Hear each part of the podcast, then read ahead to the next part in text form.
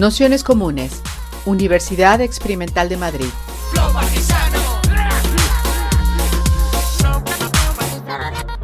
Toda la información en nuestro canal de Telegram Nociones Comunes o en nuestra web traficantes.net barra formación.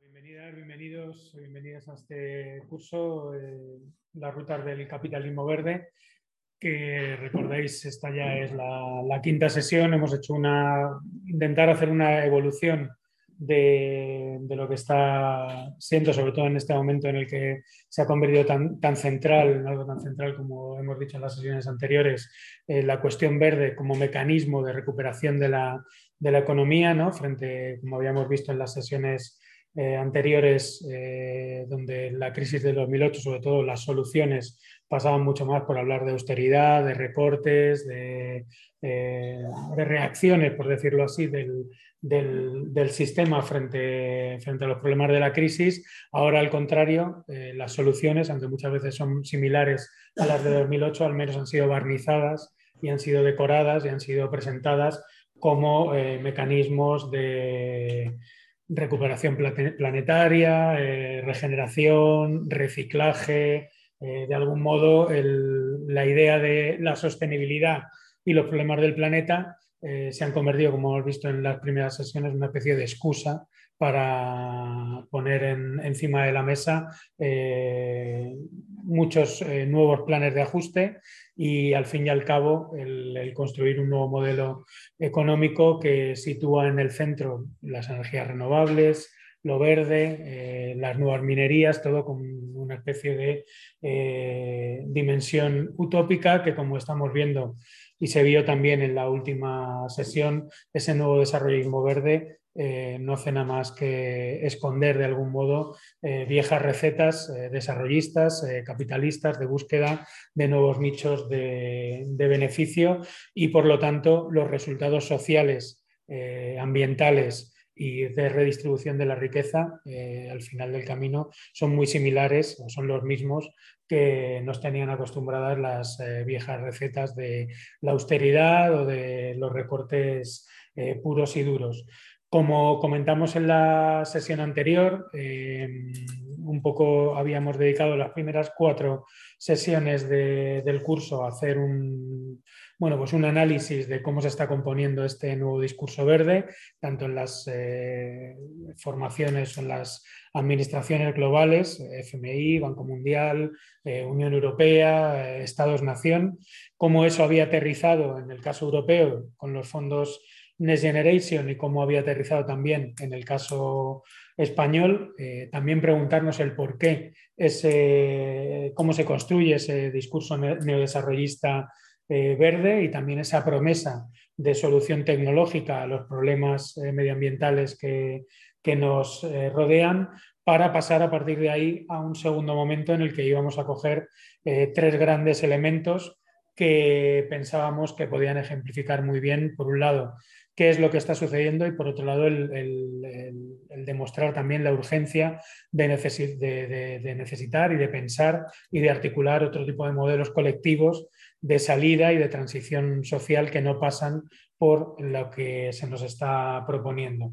Eh, las tres ejes que habíamos pensado, por contextualizarlos, eran por un lado la crisis energética, a día de hoy totalmente en los medios públicos a partir de la cuestión del gas, por poner solo uno de los ejemplos que va saltando, pero también eh, muy presente por los eh, planes eh, contra los apagones generalizados que se están un poco haciendo públicos en países como Alemania o como Austria. Pues de repente está encima de la mesa el que el modelo no funciona y que hay posibilidades y ciertas eh, situaciones de colapso del, propio, del propio sistema que en el ámbito energético son evidentes y están encima de, la mesa y muy presentes. ¿no? El segundo elemento, la segunda charla será la que venga la semana siguiente, que tiene que ver con la movilidad verde, el automóvil eléctrico, la movilidad eléctrica y cómo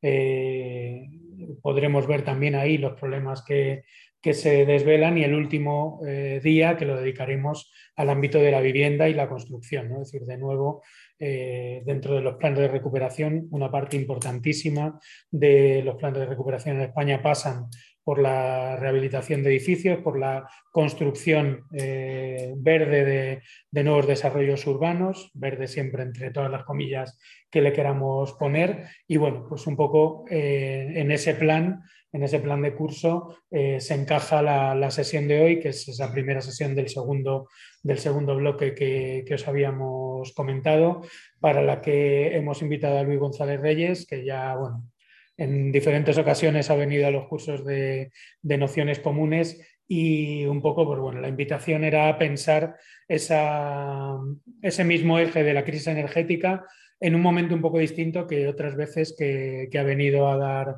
eh, sesiones similares, porque precisamente estamos en un entorno en el que esa idea de las limpias, las renovables, están en un momento ultra expansivo, es decir, la multiplicación de campos de energía solar, la multiplicación de proyectos eólicos, eh, todo este tipo de, cuestiones, bueno, pues están hoy en día a la orden del día y son, de hecho, eh, en, en gran medida tabla de salvación de ese, o al menos intento de tabla de salvación de ese neodesarrollismo verde y por lo tanto es doblemente pertinente el, poner ahí el foco y el poder hablarlo. Como sabéis, Luis es eh, activista, miembro de, de Ecologistas en Acción, también de la cooperativa eh, Garúa y, también de la cooperativa de vivienda Entre Patios. Y bueno, pues una de las personas de referencia a la hora de, hablar precisamente de, estas cuestiones de, la crisis energética. Así que muchas gracias a todos y a todas por estar presentes en el curso hoy. Y muchas gracias también a Luis por, por haberse prestado a participar una vez más en, en, una sesión de los cursos de nociones comunes en charlas de, traficantes de sueños. Y bueno, pues a partir de la primera exposición que, haga, como siempre, pues tendremos momento de preguntas, debate, tanto la gente que estáis en casa como quienes estamos por aquí para poder ir aclarando, ir debatiendo y seguir avanzando en, bueno, en poner encima de la mesa, como vimos el otro día con Yayo, la dura situación en la que nos enfrentamos, esa fase de ecoansiedad, pero también el poner encima de la mesa que eso hace doblemente importante el buscar alternativas, soluciones colectivas y análisis, sobre todo, eh, colectivos que, nos ayuden a, dibujar eh, maneras de lucha y también eh, maneras de autoorganización que nos lleven a otros, a otros horizontes. Así que sin más chapa, le dejo la palabra a Luis, que nos ha preparado también una, una presentación que voy a conectar aquí en el Zoom también. Bueno, pues muchas gracias por esta extensa presentación y, detallada. ¿Me quito la mascarilla? ¿Bien? ¿Sí? Sí. Digo, porque así proyecto un poquito mejor la voz, nos vamos a escuchar mejor y, y mejor. Eh, bueno, pues vamos allá, ¿no? Con esto de la crisis energética, las repercusiones, las salidas y por dónde podemos tirar con todo, con todo este sarao, ¿no? Empezamos, ¿no? Y empezamos caracterizando un poco esa parte de crisis energética. Podríamos, recogiendo este, este dibujo de Isa Vázquez, ¿no? Pues decir que lo que nos está pasando es que nuestros mejores pozos pues simplemente se están secando, ¿no? Por decirlo de forma pues un poco vulgar. ¿A qué nos referimos con esto? Pues a un término que probablemente la mayoría de la gente conozcáis, pero en cualquier caso refresco, y es el haber alcanzado el cenit de extracción de distintos combustibles fósiles, más bien de prácticamente todos ellos, que son, bueno, como sabéis, nuestras principales fuentes energéticas. El cenit de extracción es ese momento a partir del cual no soy capaz de sostener un crecimiento en la extracción de ese recurso del subsuelo y empieza un proceso en el que cada vez saco menos, por lo tanto cada vez coloco más, menos en el mercado, pero no solamente cada vez saco menos, sino que lo que me saco es más difícil de sacar, porque primero he sacado lo que era fácil y lo que me queda son los que están en las aguas ultraprofundas, embebidos en rocas duras, en terrenos árticos y además tiene peores prestaciones energéticas. Las arenas bituminosas del Canadá pues tienen peores prestaciones pues, que podrían ser pues, que muchos de los petróleos ligeros y demás. Bueno, pues, ¿cómo se determina? ¿Qué influye en ese pico del petróleo? Pues hay varios factores que tendríamos que tener en cuenta. Indudablemente unos tienen que ver con los geológicos. Pues una mayor cantidad de reservas pues hace que el momento en el que se ponga ese CERID pues se vaya desplazando ¿no? y que lo tenga pues más tarde.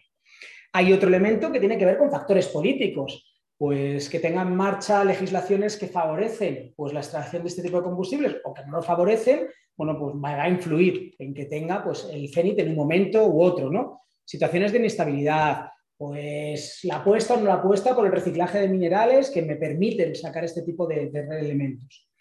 Los factores económicos son determinantes. Si las empresas privadas y públicas, pues a nivel petrolero, hacen inversiones, bueno, pues podré sostener durante más tiempo la extracción. Si estas inversiones se retraen, pues nos ocurrirá lo contrario. Hay también elementos sociales. Ahora mismo hay un montón de luchas anti-extractivistas que atraviesan pues, distintos lugares del planeta y que, bueno, pues de alguna manera pues, condicionan también todo ese proceso, ¿no? porque en muchos casos estas luchas están teniendo éxitos. Hay elementos ambientales que también desempeñan un papel importante. Se habla, bueno, pues vamos a sacar esos petróleos que están en las zonas árticas porque se están descongelando los polos y desde ahí, pues bueno, pues se facilitan.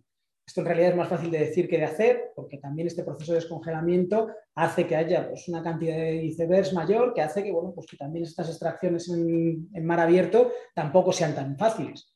O un aumento de ciclones también como consecuencia de la emergencia climática también nos sitúa en una situación, bueno, pues que pone en riesgo este tipo de extracciones. Por supuesto, la tecnología desempeña un papel importante pues mejoras a nivel tecnológico, pues pueden hacer pues, que partes del crudo que antes no estaban disponibles pasen a estar. Y todo esto, por supuesto, atravesado pues, por la demanda que hay de combustible. Pues demandas menores o más sostenidas hacen pues, que ese pico se pueda postergar o que se pueda alargar en el tiempo, demandas mayores pues aceleran todo este, este proceso. Yo creo que tendríamos que destacar probablemente dos de esos factores. Uno, lo que tiene que ver con los geológicos, habla de las reservas, y otro que tiene que ver con esa parte económica, esas inversiones, pues esa parte de demanda. Porque si observamos lo que está ocurriendo a nivel de inversiones, lo que descubrimos es que hay una bajada en las inversiones en lo que tiene que ver con extracción y exploración de nuevos recursos. Y esto pues contrasta con la realidad. Si lo que tenemos son petróleos que cada vez son más difíciles de extraer y nuevos yacimientos que cada vez son más difíciles de encontrar, bueno, pues lo que habría que hacer para sostener el ritmo extractivo es aumentar la inversión y no retraerla, que es lo que está sucediendo. De manera que para entender la situación que tenemos de crisis energética, tenemos que hablar pues, de un recurso pues, no renovable, que por lo tanto llega un momento en el que tenemos el de máxima extracción, pero también qué está ocurriendo y cómo interacciona esto con distintos factores a nivel económico, a nivel social o a nivel ambiental. ¿no? Y quiero destacar estos factores económicos. Bueno, por poner algún dato, ¿no? Lo que vemos es cómo pues, los yacimientos nuevos que se encuentran claramente están en decadencia, a pesar de que la extracción sigue aumentando, y esto claramente pues, son unas curvas que nos van a generar problemas. O ver cómo en la gráfica de arriba, marcado en negro, a pesar, y veamos sobre todo lo que pasa pues, alrededor de 1980, de un aumento muy importante del número de pozos, pues la extracción por pozo va disminuyendo lo que nos indica claramente que lo que tenemos es pozos pues, que cada vez dan un rendimiento menor y tengo que aumentar la perforación para intentar mantener ese flujo, que lo que nos está indicando también pues es un poco lo mismo que la gráfica de abajo, ¿no? que estamos en situaciones pues, de menor disponibilidad de recursos. Bueno, esto, el primer, la primera gráfica esta que os presentaba es un modelo, yo creo que los modelos hay que tomarlos con precaución, nunca jamás van a poder representar la realidad, nos pueden ayudar a guiarnos en ella, pero la realidad siempre es mucho más compleja y mucho más variada. Pero esto que veis aquí son datos reales. Lo que veis representado es la extracción de petróleo a nivel global. Como veis, lo que se denomina el petróleo convencional, que para entendernos de forma coloquial es el petróleo bueno, fácil de extraer, el de altas prestaciones energéticas, pues está estancado aproximadamente desde el 2005. Pues bueno, no ha habido capacidad de aumentar notablemente la extracción, ya digo, está más o menos en un plató oscilante. Y el convencional es el grueso del que hemos sacado. Fijaros que la gráfica pues, empieza pues, a un nivel muy alto de extracción. Todo esto de aquí para abajo sería verde, ¿no? Y de alguna manera sería el grueso de lo que hemos sacado. Y lo que ha permitido aumentar la extracción son los que se denominan petróleos no convencionales, pues sobre todo lo que están en aguas profundas, esas arenas bituminosas de Canadá que os comentaba, y ese petróleo embebido en rocas duras que hay que romper, sobre todo de Estados Unidos. Perdón pero desde el 2018 parece que esa extracción o bien ha tocado techo o se acerca al haber tocado el techo. Estamos todavía relativamente cerca del 2018 como para plantear que esto es una tendencia estable o que bueno, puede ser una cierta coyuntura. En realidad es un poco irrelevante si el CENI del petróleo es en el 2018, en el 2022 o en el 2025, porque en términos históricos es ahora y es lo que nos importa. Y cuando hablamos de estos petróleos no convencionales, ¿no? estos que aquí se han podido aumentar, ¿no? Bueno, pues tenemos que ver un poco que estos petróleos son distintos y tienen características diferentes de lo que podrían ser esos petróleos convencionales. ¿Qué características tienen? Bueno, pues que tienen una rentabilidad energética mucho menor, tengo que invertir mucha más energía para conseguir una cantidad menor, aparte de que dependen pues, de otros recursos para la extracción y su procesamiento, por ejemplo, las arenas bituminosas requieren de utilización de gas para poder convertirlo en una cosa similar a un petróleo, ¿no? son más caros en general y tienen unos fuertes impactos ambientales. Esto también tiene sus repercusiones económicas importantes. Para entender esto de la rentabilidad energética que comentaba, y sin haber estudiado minas, sino simplemente desde una perspectiva, pues de alguna manera un poco más intuitiva. La extracción de petróleo convencional se parece a lo que veis ahí. Pues un pozo petrolero que se hace una perforación en la cual pues al principio rompes la tapa de la salina y esa tapa salina pues llega a una zona, pues por ejemplo, en que el petróleo está embebido en arena que está comunicado entre sí. Y al principio el petróleo sale solo, está a presión y por lo tanto, pues bueno, pues surge, ¿no? Y por eso veíamos en películas como Gigantes como al principio el petróleo empieza pues a manar solo. Una vez que, has hecho, has roto eso. Luego ya hay que empujarlo con, con distintas técnicas. Pero la extracción del petróleo embebido en rocas duras no tiene nada que ver con esto hay que hacer esa perforación en vertical, después una perforación en horizontal, inyectar agua, arena y un cóctel de productos químicos que me permita fracturar al hacerlo a altas presiones pues toda esa roca. Una vez que esa roca se ha fracturado, de ahí puedo sacar el petróleo y luego tengo que volver a repetir el proceso. Otra nueva fractura horizontal, otra nueva inyección y así sucesivamente. Y ya digo, no hay que haber estudiado minas para ver intuitivamente que esto me va a costar mucha más energía que esta extracción. Y por lo tanto, la rentabilidad energética, la energía neta que me queda en un proceso extractivo de este tipo, va a ser notablemente menor que la que me queda en un proceso extractivo de este tipo. Y esto es importante para ver la cantidad de energía que nos quede. Luego presentaré una gráfica que lo ejemplifica. Bueno, pues con las arenas bituminosas, que son como el otro gran petróleo no convencional que ha ido aumentando, pues nos pasa algo similar. Lo que veis ahí es una fotografía de Alberta, en Canadá, que es una de las principales regiones, bueno, la principal región a nivel global en la que se están extrayendo este tipo de crudos, y lo que veis son hectáreas y hectáreas arrasadas, pero más allá del impacto ambiental, imaginaros el impacto energético que tiene esto. La cantidad de energía que hay ahí embebida en coger esa tierra, en llevarla, procesarla con gas natural para convertirla en sincrude, que es, ya digo, algo parecido al petróleo y por eso la rentabilidad energética que nos queda aquí también es menor que la que podemos tener en los otros petróleos. Así que en realidad la gráfica que tenemos que mirar no es la cantidad de disponibilidad en volumen del petróleo, sino la cantidad de disponibilidad energética que nos va dando el petróleo conforme nos vamos acercando pues, a esas zonas de CENI. Porque a esa gráfica que veíamos anteriormente le podríamos sumar lo que viene representado pues, en amarillo, como en cuadritos, la energía requerida para, conseguir esos petróleos. Y lo que vemos es que conforme vamos avanzando en las situaciones del pico y del pospico, como lo que nos quedan son esos petróleos de peores calidades, de más difícil acceso, la cantidad de energía que tenemos que ir invirtiendo va creciendo de manera constante, de manera que resulta obvio que la cantidad de energía neta que nos va a quedar como sociedad es menor. La esencia de la crisis energética no es solamente que haya menos petróleo, sino que la cantidad neta que nos queda es menor, porque a fin de cuentas es lo que nos importa como sociedades. Bueno, pues detrás del pico del petróleo, o de forma bastante acoplada, vendrá el del gas, probablemente en el 2020, perdón, 2025, 2030. También el del carbón, que probablemente se mueva aproximadamente en las mismas fechas, ¿no?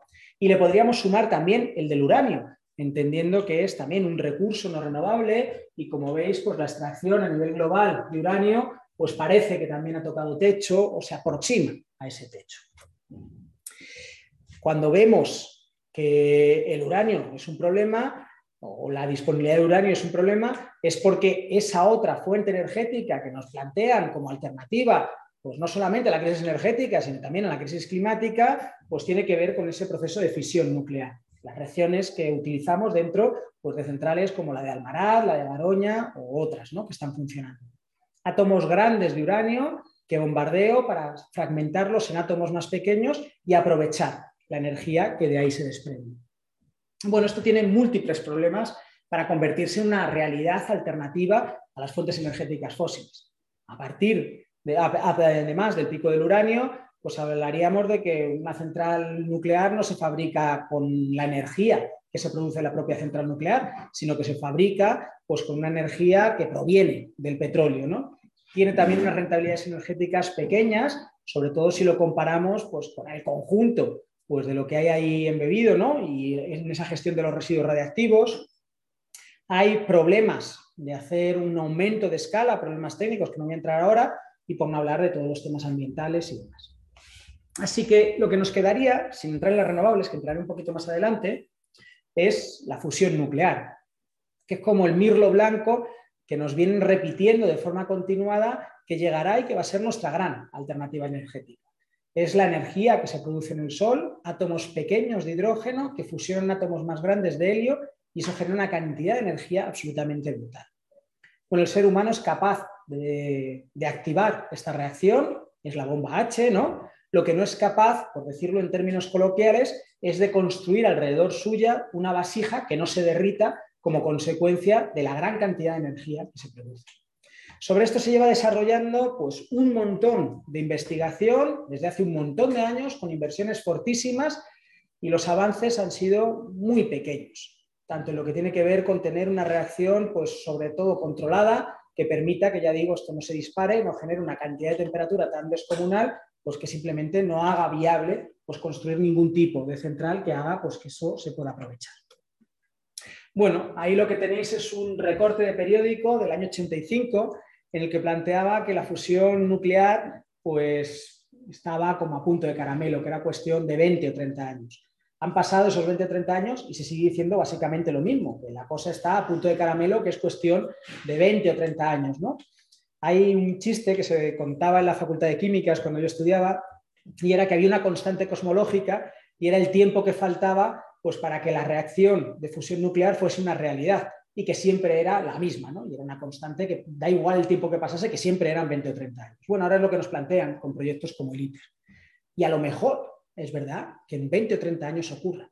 Lo que pasa es que 20 o 30 años serán demasiado tarde para las situaciones en las que estamos entrando ya, en el que la crisis es una realidad desde el punto de vista energético y vamos a ver cómo eso arrastra pues, a la economía y, por ende, a nuestros órdenes sociales. Y además pensemos que tener una capacidad tecnológica de controlar esa reacción no quiere decir que podamos construir reactores económicamente viables, que estos reactores se construyan en masa con una economía de escala, que además esto, pues bueno, pues que de alguna manera vaya a dar servicio al conjunto de la economía y además lo único que producirían es electricidad, que ahora mismo pues alrededor del 20% de nuestro consumo está electrificado, el resto no está electrificado y tiene muchos problemas para electrificarse. De manera que nuestra situación energética es que estamos viviendo un pico que en términos históricos se produce ahora de todas nuestras principales fuentes energéticas. Estos combustibles fósiles, un pico que además tiene detrás pues también disponibilidades pues, problemáticas de otras fuentes energéticas no renovables, como sería el uranio, que es el que está detrás de esa energía nuclear. Bueno, pues ¿qué implicaciones tiene esto para nuestro sistema socioeconómico, para el capitalismo? Bueno, sabemos que el capitalismo es un sistema relativamente sencillo en el sentido de que lo único que persigue es la reproducción ampliada del capital y esto lo hace intentando realizarlo en el menor tiempo posible, fruto de la fuerte competencia. Bueno, ¿y cómo se produce esta reproducción ampliada del capital? Bueno, si lo miramos a nivel interno, nuestro sistema socioeconómico consigue esa reproducción del capital, consigue esa plusvalía en el proceso de producción y después la ejecuta en el proceso de consumo. ¿Y cómo se consigue aumentar la plusvalía en el proceso de producción? Bueno, pues si consigo alargar la jornada laboral, que la gente trabaje más horas por el mismo salario, bueno, pues me dará más bienes y eso a la venta generará más beneficio. Si trabajan el mismo número de horas, pero con menos salario, pues también consigo maximizar los beneficios. Si cada persona me da una plusvalía de X y en vez de tener pues, 10 personas tengo 20, en lugar de tener una plusvalía de 10X tendré una plusvalía de 20X y esto también me maximiza. Bueno, estos tres elementos han sido y siguen siendo importantes en lo que tiene que ver con la reproducción del capital, pero el que ha permitido a nivel histórico sostener todo esto ha sido el incremento de la productividad. No voy a entrar ahora en detalle, pero este ha sido un elemento absolutamente central. Y la productividad se aumenta si se organiza mejor a las personas que trabajan, si conseguimos que trabajen con más intensidad, pues porque les obligamos o porque les motivamos, pero sobre todo esto se ha conseguido mediante una utilización de máquinas a nivel masivo, una utilización de máquinas que me han permitido aumentar la productividad y a partir de ahí la reproducción del capital. Bueno, para terminar de completar el cuadro de cómo funciona esto a nivel interno, pues claro, si la gente tiene que trabajar en ese proceso productivo, tiene que estar en condiciones de trabajar. Es decir, tiene que haber recibido toda una serie de cuidados que nuestras sociedades patriarcales sabéis que hacen fundamentalmente las mujeres, pero que también hacen los ecosistemas, porque dependemos de un montón de labores que nuestro sistema socioeconómico jamás podría hacer, depuración del agua, del aire, polinización, mantenimiento de la fertilidad del suelo y un largo etcétera, que de alguna manera son cuidados que le permiten a las personas vivir, nos permiten a las personas vivir y al sistema funcionar. Pero el caso es que esto no es lo único que permite maximizar el beneficio. Hay más elementos que no estarían dentro del sistema, sino que estarían en sus afueras en un proceso de continua expansión del capitalismo hacia sus afueras. Uno de ellos es lo que gente como David Harvey ha denominado la acumulación por desposesión, es decir, que territorios y por tanto personas que estaban bajo otras lógicas no mercantiles pasan a estar fundamentalmente viviendo bajo esas lógicas mercantiles y se meten y se integran dentro de lo que sería pues, el capitalismo global. Y sus trabajos que antes no estaban dentro de las lógicas capitalistas entran a estar. Por ponerlo con un ejemplo histórico, pues cuando pues, los barcos esclavistas portugueses, españoles, británicos o, franceses iban a las costas africanas y de ahí se llevaban a personas para trabajar en las plantaciones pues de caña americanas y arrebataban a esa gente, se aprovechaban de todo el trabajo que había detrás, de crianza, de puesta en marcha de esa gente, ¿no? Escogían pues en sus años de mayor capacidad de producción, pero no habían hecho ningún tipo de inversión en que esas personas llegasen a esa situación.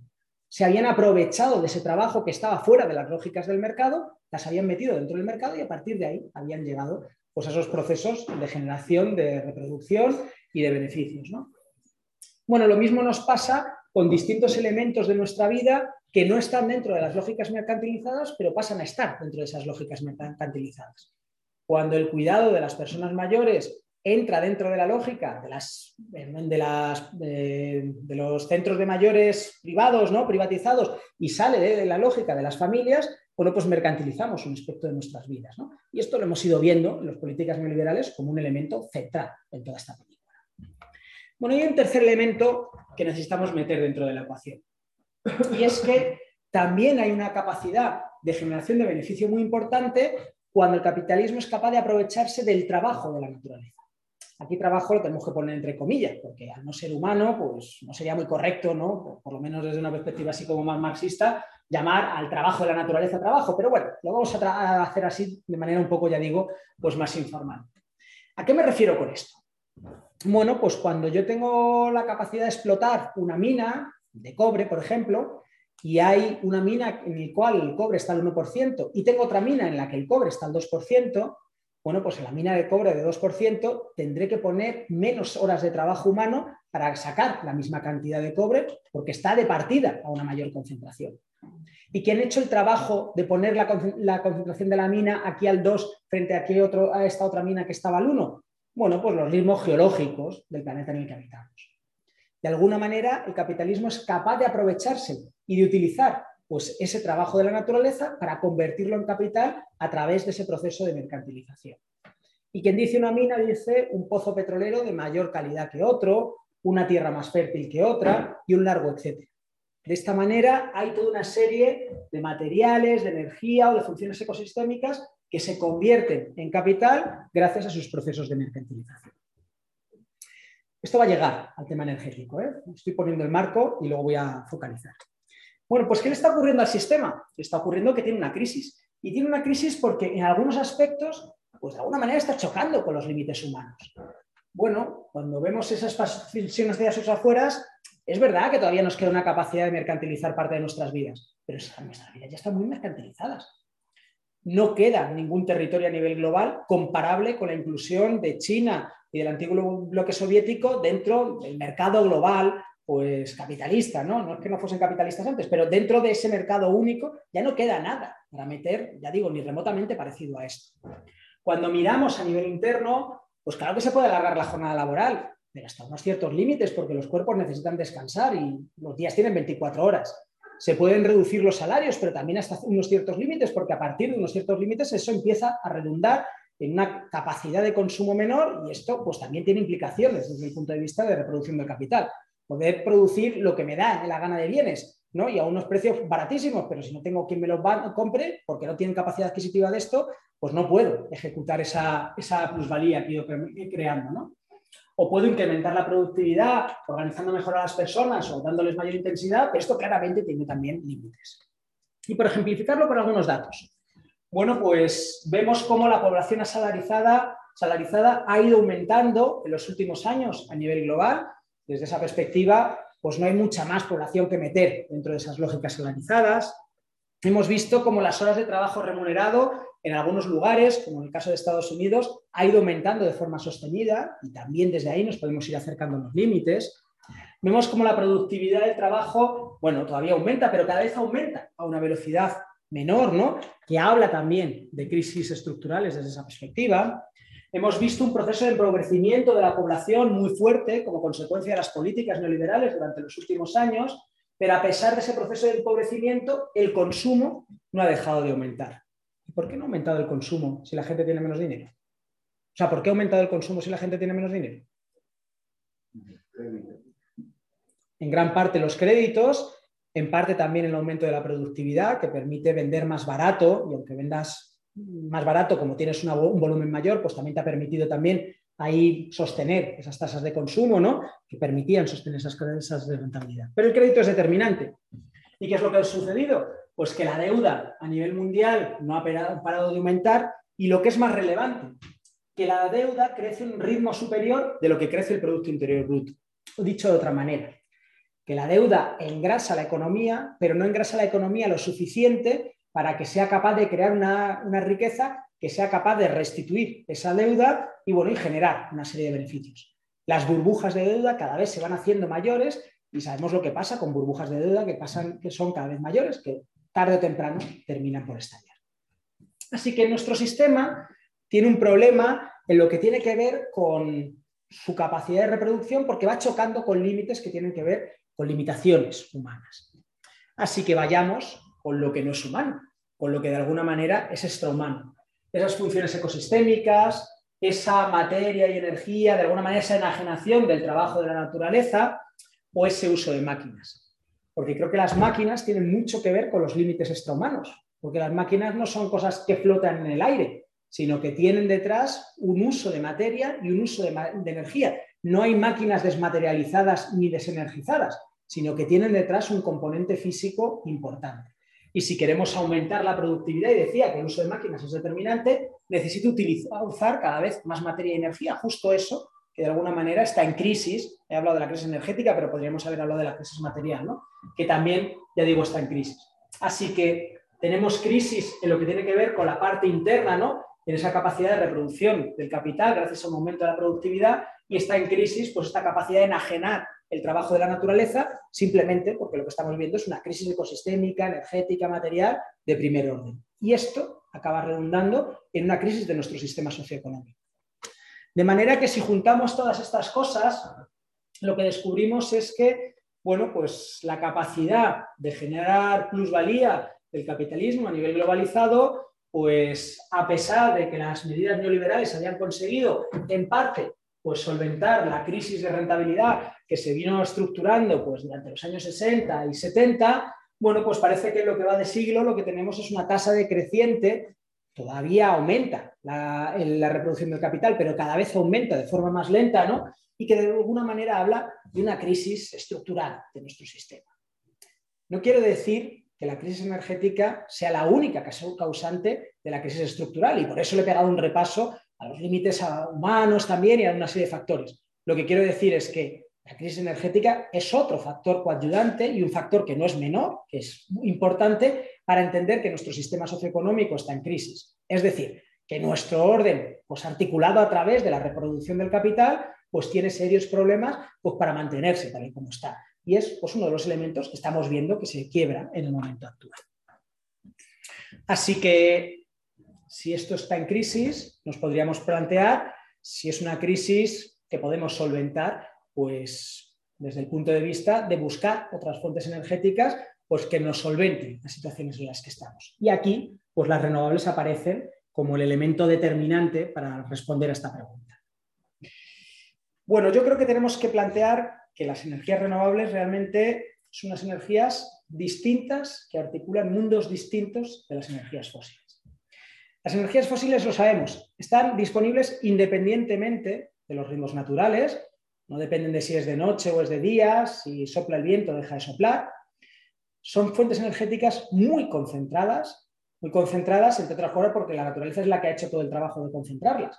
Ha sido la que ha cogido grandes cantidades de materia orgánica, las ha sometido a altas presiones, a altas temperaturas durante miles de años, y lo que hacemos es pues, pinchar y sacar un poquito, ¿no? Y por eso nos dan rentabilidades energéticas altas y además con unas densidades energéticas altas. Están disponibles en formato stock, es decir, que las tengo ahí para utilizarlas cuando yo quiera utilizarlas.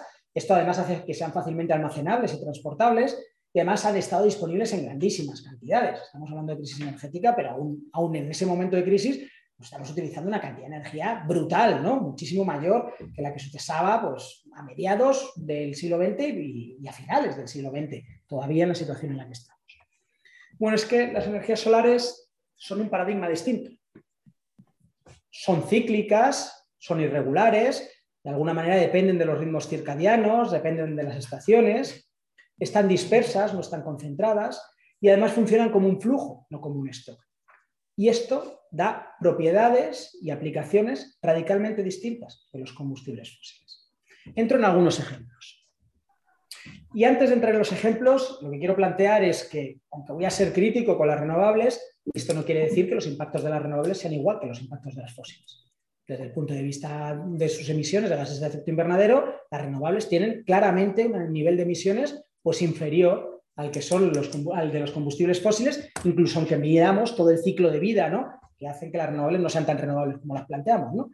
Así que no quiero ponerlas en el mismo lugar. Lo que quiero plantear y lo que quiero subrayar es que las renovables son las energías del futuro, pero de un futuro radicalmente distinto del actual, porque al tener propiedades diferentes, pues van a permitir órdenes sociales diferentes.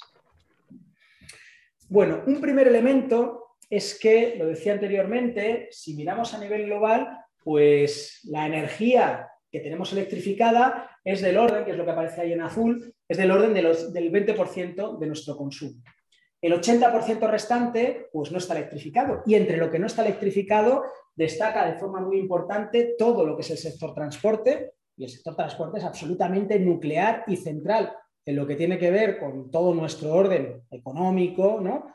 el proceso de globalización, pero también con nuestro orden social. La mayoría de la población vive en ciudades y las ciudades solo se pueden articular con una hipermovilidad de transporte alrededor de ellas bueno, no solamente el sector transporte no está electrificado, sino que otros sectores también muy determinantes, como podría ser el petroquímico, pues tampoco lo están. Sobre el sector transporte no voy a entrar ahora porque vais a tener pues, una sesión específica, así que me voy a saltar estas transparencias. Y sobre el sector petroquímico, pues bueno, pues plantear que también pues desde ahí hay, hay problemas importantes para electrificar el conjunto del sector. Un segundo elemento es que las rentabilidades energéticas que tienen pues, las renovables pues, son bastante menores que las que tienen pues, parte de los combustibles fósiles, al menos, si si no todos. Bueno, no voy a entrar en detalle con esto de la rentabilidad energética, porque tiene un componente técnico alto y tiene una controversia también bastante alta. El indicador que se utiliza es la tasa de retorno energético, que es el cociente entre la energía que yo he obtenido y la energía que he invertido en conseguir esa energía. Claro, para calcular esto, pues tengo que marcar de alguna manera el marco de juego de dónde pongo el límite de la energía que he invertido. Si lo pongo simplemente en lo que ha sido la extracción, si meto también el procesador y la distribución, si meto al final la energía que es disponible. Bueno, en función de cómo lo mira y dónde coloca los límites, pues obtenemos unos datos u otros. Y como os podéis imaginar, cuanto más grande es el límite, pues más difícil es de obtener datos fiables, pues porque bueno, pues ahí hay controversias en, los datos y demás. Así que, aun pensando que existen controversias, bueno, y, y mirando desde una manera extendida, pues parece que los combustibles fósiles, en concreto el petróleo, tienen rentabilidades energéticas notablemente mayores que las energías renovables. Pues, por ejemplo, los fósiles invierten una unidad de energía para sacar aproximadamente 4, mientras en el caso de la solar fotovoltaica, en el mejor de los casos, que es probable que sea incluso peor, pues invierte una unidad de energía para sacar una y media, que se acerca a un pan con unas tortas. Si lo reflejamos esto en lo que tiene que ver con la cantidad de energía que nos queda a nivel neto, bueno, pues descubrimos que parte de esas energías renovables, como la solar fotovoltaica o como lo que podría ser la, eólica marina, ¿no? o incluso la eólica en tierra, entran en situaciones en las que hacen que la cantidad de energía neta que me va quedando, como consecuencia de que tiene una tasa de retorno energético relativamente baja, pues es pues ya pequeña, ¿no? Con pérdidas de alrededor del 50% o, o 40% o tasas de ese tipo, ¿no? Es decir, que al igual que veíamos anteriormente, pues que los petróleos no convencionales me dejan rentabilidades energéticas bajas, pues muchas de las energías renovables me dejan también rentabilidades energéticas bajas. Otra de las cosas es que llamamos renovables, energías renovables, a lo que de verdad no lo es. Si utilizan energías renovables mediante dispositivos que no lo son, que están fabricados con materiales pues escasos sobre la corteza terrestre y además con energías pues fósiles en su mayoría. Por poner tres ejemplos. Cuando pensamos en un aerogenerador, pensemos en aparatos como el helicóptero este, pues que se utilizan en el proceso de reparación, pero también pues de ensamblaje y de, y de montaje, que se mueven por combustibles fósiles y que ahora mismo no tenemos tecnologías para que se muevan de otra manera. Cuando pensamos en la hidráulica, además de pensar en los impactos de anegar pues, tierras de alto valor, pues lo que tiene que ver ecosistémico, de fertilidad alta, como los fondos de los valles, pensemos que para levantar el muro lo hacemos con, con hormigón y ese hormigón tiene detrás el uso de combustibles fósiles. O pensemos que el desarrollo de las renovables, pues con unas capacidades tecnológicas altas, pues molinos de 7 megavatios, tiene detrás el uso pues, de distintos elementos relativamente escasos sobre la corteza terrestre que se extraen en gran parte mediante minería a cielo abierto, como la que veis ahí, minería que utiliza maquinaria pesada que solo puede ser movida por combustibles fósiles. Así que desde ahí tenemos problemas. También tenemos problemas porque, bueno, pues las energías renovables tienen detrás un uso muy importante de materiales. Pues el coche eléctrico es mucho más demandante de materiales que el coche convencional, pero la eólica o la solar también son más demandantes de materiales que la nuclear, el carbón o el gas. Y esto, en un mundo en el que también tenemos problemas materiales, de acceso a materiales, pues no es un problema menor. Y es un problema que se ve especialmente representado por algunos de estos elementos estratégicos para el desarrollo de estas renovables, pero que son escasos sobre la corteza terrestre. En este estudio lo que se plantea es que con un escenario de desarrollo a máximos a nivel global de las renovables, que es lo que viene marcado con las barras negras, no habría teluro, ni indio, ni estaño, ni plata, ni galio, ni probablemente indio, litio suficiente en la corteza terrestre pues para que tengamos este desarrollo. Así que, bueno, pues hay problemas físicos ¿no? para poder hacer pues, esta mirada de renovables hipertecnológicas a nivel global, pues tal y como de alguna manera nos plantean pues, desde escenarios como el Green New Deal. Además, y esto es un elemento que estamos viendo ahora de forma muy clara en el conflicto, los distintos conflictos alrededor de las renovables, pues que están estallando en distintos lugares del Estado, ¿no? Pero también en distintos lugares a nivel internacional, es que hay una competencia real entre el desarrollo de las renovables y de alguna manera la preservación de la biodiversidad. Una competencia que se plasma en el territorio y en el uso que hacen en ese territorio. Por ejemplo, el desarrollo de la minería previsto a nivel mundial afectaría el 37% de la superficie emergida, excluyendo a la Antártida, una barbaridad, más de un tercio de la superficie emergida que hay en el planeta, y de ese tercio, pues el 8% coincidiría con áreas protegidas, el 7% con áreas claves para la biodiversidad y el 16% con áreas salvajes. De alguna manera, una parte muy importante de esas minas, el 82%, son para materiales necesarios para ese desarrollo de las renovables. Y estamos hablando solamente de la minería. A esto le podríamos sumar la utilización de territorio, pues sobre todo para huertos solares, pero también pues para la eólica y demás. ¿no? no es un problema baladí y no es una cosa secundaria en un mundo en el que probablemente más importante que la crisis energética es la crisis ecosistémica de la que, estamos viviendo, que a fin de cuentas pues es un elemento determinante para el sostén de la vida. Porque además las renovables, repito, no quiero decir que contaminen lo mismo y que tengan los mismos impactos que las fósiles, pero tienen impactos que no son despreciables. Impactos que tienen que ver, pues, por ejemplo, con la cantidad de agua que se utiliza para la extracción de algunos de sus elementos, ¿no? O la cantidad de agua que se contamina también en esos procesos extractivos. ¿no? O lo que podrían ser las huellas de carbono de algunos de los elementos determinantes, como el paladio, el orio o el platino, ¿no? que son ahora mismo pues, centrales, pues, por ejemplo, en baterías, en chips, que ahora mismo se utilizan dentro de todo ese desarrollo renovable. Y por si todo esto fuese poco, como las renovables, lo comentaba anteriormente, pues no funcionan como un stock, sino que funcionan como un flujo, si queremos mantener pues, la misma cantidad de consumo energético, necesitamos instalar una potencia en renovables mucho mayor que lo que es la potencia instalada pues, como por parte de los combustibles fósiles.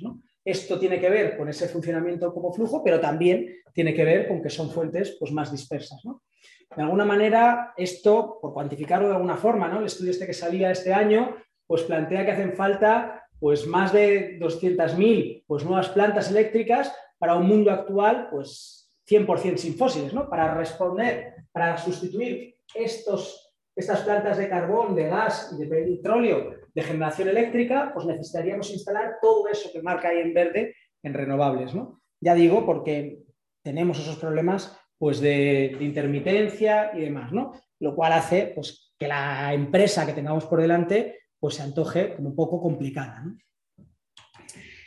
Eh, dentro de las renovables, otro de los elementos que se pone sobre la mesa son los agrocarburantes como un elemento determinante pues, para resolver el problema del transporte. No lo he visto ahora porque lo vais a ver en la próxima sección, ¿no? Los problemas para electrificar nuestro sistema de transportes, bueno, también tenemos problemas muy importantes para, si no electrificamos, pues buscar combustibles alternativos que partan de todo lo que tiene que ver con la plantación pues, de caña de azúcar, de soja o de distintos elementos que proceso en líquidos combustibles que he hecho dentro de los tanques de los coches. Bueno, más allá de los problemas ambientales y de los problemas sociales que tiene esto, en realidad lo que nos demuestran los agrocarburantes es que los milagros energéticos pues simplemente no existen. ¿Por qué? Porque frente al petróleo, en el que, como decía anteriormente, el grueso del trabajo lo han hecho los ecosistemas, lo que descubrimos con los agrocarburantes es que cuando el grueso del trabajo lo queremos hacer los seres humanos, preparar la tierra, sembrarla, recolectar y después convertir eso en un líquido combustible, pues la cantidad de energía que tenemos que invertir es muy alta y la rentabilidad energética que nos queda al final es muy bajita. Y desde ahí, pues probablemente, pues de alguna manera hagamos un pan con unas tortas, ¿no? Esto, de manera indirecta, se refleja también en las emisiones, que en algunos casos son incluso mayores que las de los combustibles fósiles si tenemos en cuenta todos los procesos de deforestación pues, acoplados a la expansión, pues, por ejemplo, de superficies de caña de azúcar o de, soja. Bueno, con el hidrógeno, que sería como la tercera alternativa para sostener nuestra movilidad, nos pasa algo pues, muy similar. Aunque la reacción que se utiliza de combinar hidrógeno con oxígeno para producir agua es muy exoenergética, desde ahí pues tiene un punto de partida óptimo, en realidad todo lo que hay acoplado alrededor consume una cantidad de energía tan grande que hace que la energía neta que nos queda en ese proceso sea muy bajita. Aparte de que el hidrógeno no es una fuente energética, es un vector energético. Tengo que invertir energía para conseguirlo. ¿Y por qué tengo que invertir un montón de energía para poder hacer realidad ese proceso de combustión del hidrógeno que me da agua? Pues porque el hidrógeno es una molécula muy pequeñita, tiende a escaparse, así que lo tengo que poner pues, en paredes, en recipientes especiales, ¿no? que haga que eso no se me escape. porque además pues, es un gas y para utilizarlo pues, en volúmenes pequeños tengo que comprimirlo y tengo que disminuir mucho la temperatura para que sea capaz de poderlo manejar. Y esto es energía ¿no? que tengo que invertir en todo el proceso, ¿no? porque además las conducciones que tengo que utilizar en un gas como este, que es tremendamente reactivo, tienen que ser pues, especiales, ¿no? No me valen, por ejemplo, las de gas, ¿no? Si no las adapto y esto hace que, bueno, pues tenga que invertir también nueva energía. Es decir, que para poder llevar a cabo esta reacción desde un punto de vista industrial que pueda utilizarlo, al final tengo que invertir una cantidad de energía tan grande que hace que esta rentabilidad energética me salga pues, pues mal. Y esto sin entrar en el proceso de extracción de producción de hidrógeno a partir de electrolisis del agua, ¿no? que es lo que haríamos ¿no? desde un punto de vista más o menos sostenible, ¿no? utilizando energía solar, que tiene también unos rendimientos pues, bastante, bastante bajitos.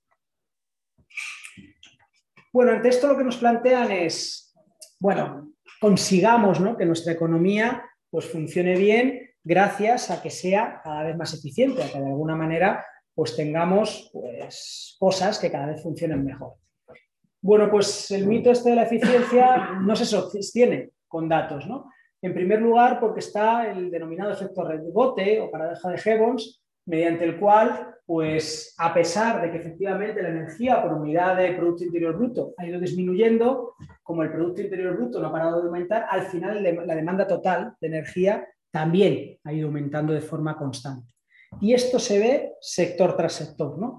Aquí vemos cómo, pues, a pesar de que la capacidad de computación pues, cada vez pues, consume menos, pues como el tráfico global cada vez aumenta, pues, pues tenemos un consumo exacerbado. O lo mismo podríamos hablar con el tráfico aéreo y demás. Esto, ya digo, se va cumpliendo en unos sectores u otros. Cuando nos hablan de la eficiencia, en realidad muchas veces nos enmascaran los datos y los dan de forma un poco mentirosa, porque dicen, no, la Unión Europea está aumentando su eficiencia está aumentando su eficiencia porque una parte muy importante de su industria ya no lo hace en su propio territorio, sino que lo hace en lugares como China, ¿no? Y luego importa el producto, ¿no? Así que, bueno, pues la contabilidad en las emisiones o la contabilidad en lo que tiene que ver con el consumo energético está enmascarada por unas cuentas que no se tienen que mirar solamente en el plano de la Unión Europea, sino en el plano global. Además, desde un punto de vista pues, de una lógica de funcionamiento, pues pensar en una reducción del uso de la energía que nos ponga dentro de los márgenes de seguridad a nivel eh, ambiental, pues significa que en lugares pues, como la Unión Europea o como Estados Unidos tengamos que hacer recortes del orden del 90%. Imaginemos que esto lo pudiésemos hacer desde un punto de vista de aumento de la eficiencia, que significaría multiplicar por 10 la eficiencia de todos nuestros aparatos y demás. Bueno, si lo consiguiésemos, no sería suficiente, porque como nuestra economía necesita crecer de manera constante, pues tendríamos que aumentar también de manera constante la eficiencia de las cosas. Para crecer a, una velocidad del 2%, habría que aumentar la eficiencia en un factor de 27, o sea, 27 veces más eficientes todos nuestros aparatos, y si queremos que crezca al 3%, tendría que ser del 45%, y esto pues claramente tiene límites. Las cosas pues, no pueden ser eternamente eficientes, ¿no? Y no podemos aumentar de manera constante la eficiencia porque de hecho muchos de los procesos están llegando a esos límites de, aumento de la eficiencia. Por ejemplo, la capacidad de aumentar la extracción pues, de campos petroleros que claramente están en situación de decadencia, pues bueno, pues se ha conseguido mediante mejoras tecnológicas, pero no se ha conseguido de forma brutal y que cambie la curva de, esos, de esas extracciones. ¿no? Es lo que veis ahí en rojo, que claramente sigue siendo campos que están en decadencia. Y el penúltimo de los mitos que intentaría sostener todo este modelo dentro de este contexto de crisis energética y material es el del desacoplamiento, el de que vamos a ser capaces de continuar creciendo, pero consumiendo cada vez menos materia y menos energía. Y esto no se sostiene con datos. Como veis, el consumo material es una curva exponencial que no para de crecer. Y si vemos la correlación entre el Producto Interior Bruto y el consumo energético, descubrimos que es una correlación prácticamente lineal no hay desacoplamiento. Para el aumento del PIB hay que aumentar el consumo energético. Y lo mismo encontramos desde el punto de vista material, que no sé por qué no sale ahí. Bueno, pues hay otra gráfica en la que se ve que también hay un acoplamiento lineal entre un proceso y otro y también incluso podríamos ver ese acoplamiento prácticamente lineal entre la concentración de CO2 en la atmósfera y el aumento del Producto Interior. En este proceso de desmaterialización lo que nos plantean es, bueno, pues sustituyamos los elementos que se nos van agotando por otros de propiedades físico-químicas similares. El problema es que tenemos sistemas tecnológicos tan complejos que utilizan una cantidad brutal de elementos. Lo que veis ahí marcado en naranja son la cantidad de elementos pues, que requiere la fabricación de un ordenador personal. Pensar que prácticamente, pues no sé, deben de ser como dos tercios de los elementos de la, práctica, de la tabla periódica, vamos a ir encontrando sustitutos conforme se vayan agotando, es bastante irreal, ¿no? Cuando muchas de las familias pues están utilizadas al completo y además dentro de la familia pues tienen problemas de abastecimiento todas ellas. Por el caso del cobre, la plata y el oro, pues sería uno de los ejemplos. Así que lo que se nos plantea es reciclemos pues de manera constante todos estos elementos para poderlos utilizar. Un primer elemento es que un primer problema es que muchos de estos elementos no se reciclan, no porque no se quiera reciclar, ¿no? Lo que veis marcados en rojo no se reciclan ni siquiera el 1%, sino porque nuestro sistema industrial no está diseñado para esto. Y esto no se cambia al chasquido de un dedo. Es difícil de cambiar y complicado. Pero imaginemos que lo podríamos cambiar.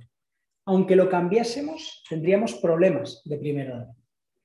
Mirar, este estudio lo que plantea es, vamos a hacer procesos de reciclaje a tope, ¿no? En el caso, por ejemplo, del cobalto, de pasar de las tasas actuales de reciclaje a un reciclaje del 100%. ¿Y qué es lo que nos indica la gráfica? Bueno, pues que con las tasas actuales de reciclaje, pues de alguna manera el cobalto nuevo que tendría que extraer de minas, pues para hacer un desarrollo de renovables, pues sería este que veis aquí como más oscuro. Y el resto, pues sería de alguna manera, pues lo que estamos reciclando. Bueno, pues con un reciclaje del 100%, aún todavía tendríamos pues prácticamente la mitad del cobalto que no sería reciclado, sino sería cobalto nuevo. ¿Y por qué es esto? Porque como lo que quiero hacer no es una economía en estado estacionario, sino una economía en expansión y de fuerte expansión de renovables, lo que tengo que utilizar es pues, un montón de cobalto nuevo para un montón de aplicaciones nuevas que quiero poner en marcha. Y esto, esto tiene problemas, incluso ya digo, aunque pudiésemos conseguir un reciclaje del 100%. Y esto se repite pues, en un elemento tras otro. Y por último, y por mirarlo desde una perspectiva más estructural, ¿no? estos problemas de reciclaje. Lo que veis ahí es cómo funciona la economía a nivel global desde el punto de vista de su uso material, desde lo que son los procesos de extracción, lo que hay de reciclaje de materias, hasta lo que tiene que ver pues, con toda esa parte de, procesado. Como veis, una economía que no es circular, sino que es marcadamente lineal. Y ese lineal, esa linealidad se ve sobre todo en dos factores. Uno, todo lo que tiene que ver con el uso energético, es decir, la quema de combustibles fósiles, que una vez que he quemado y he eliminado a la atmósfera pues, CO2, pues eso no lo puedo volver a convertir en combustible fósil en ritmos humanos, ¿eh? en ritmos geológicos sería otra historia. ¿no? Así que, y esto hemos visto que además es fundamental para el funcionamiento de nuestro sistema.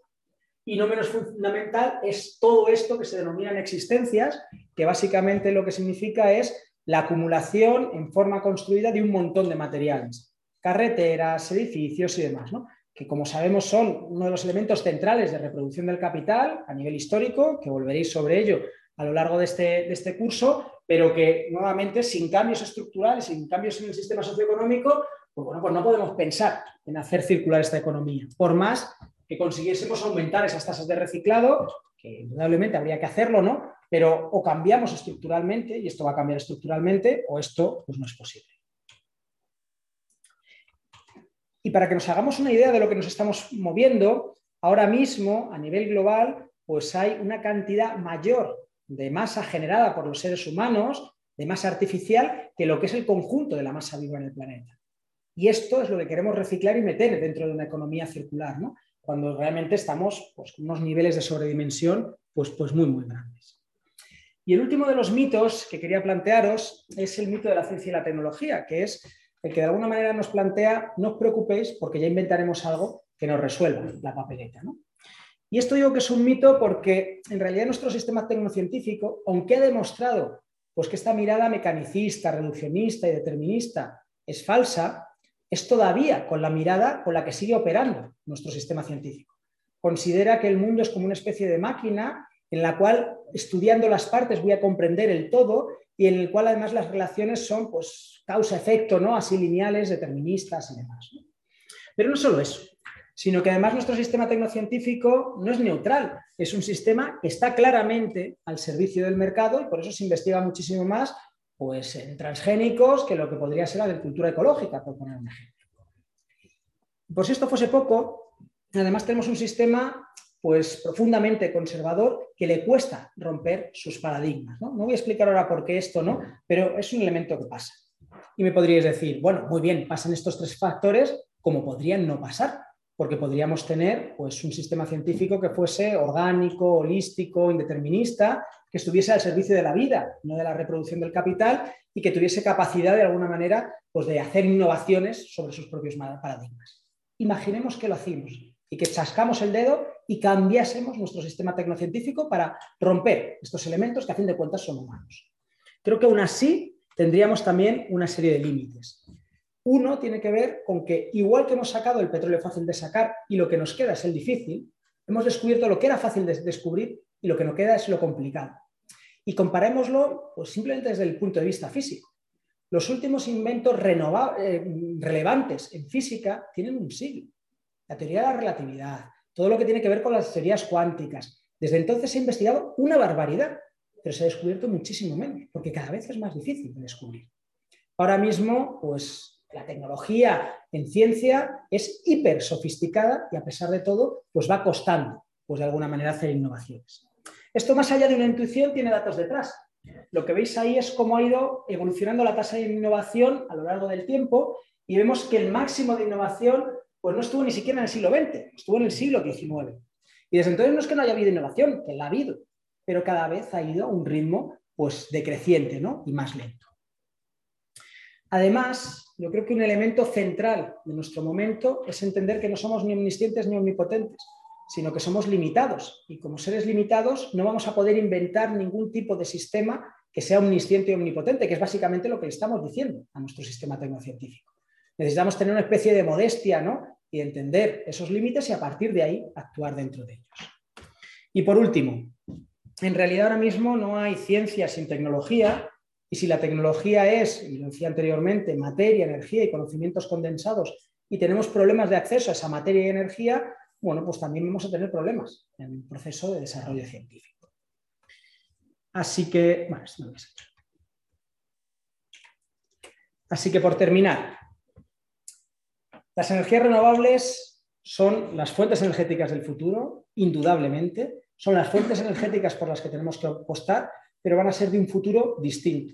Y además tenemos que repensar también nuestra apuesta por las renovables. En lugar de renovables pues, realmente enganchadas, esos combustibles fósiles y esos materiales escasos, ¿no? que están además dentro de la lógica pues, capitalista. ¿no? Salía esta semana el último estudio de Forbes, ¿no? de la gente más rica, y en, en los rankings habían subido mucho personas que habían pegado pues, grandes pelotazos dentro de lo que tiene que ver con el sector renovable, porque ahora mismo es un sector de reproducción del capital, como fue el urbanista, el, inmobiliario en su momento, o como fue el de la .com en otro momento. Y aquí ahora pues, está invirtiendo en esto como se podría invertir en cualquier otra cosa, sin lógicas de transición energética, sino simplemente con lógicas de reproducción del capital. Así que pensemos en renovables que sean realmente renovables. ¿no? Es decir, con las características pues, cíclicas, irregulares, dispersas, que funcionen como, un ciclo, como, un flujo, ¿no? Y que pensemos en que sean capaces de sostenerse pues, para aumentar la complejidad utilizando pues, convertidores pues, fabricados con, con materiales abundantes, reciclables y que, bueno, pues, de alguna manera se puedan convertir. Y esto básicamente es la fotosíntesis de las hojas, ¿no? Como un, como un ejemplo. Y por poner pues, cuatro miradas ¿no? sobre este tipo de historias. ¿no?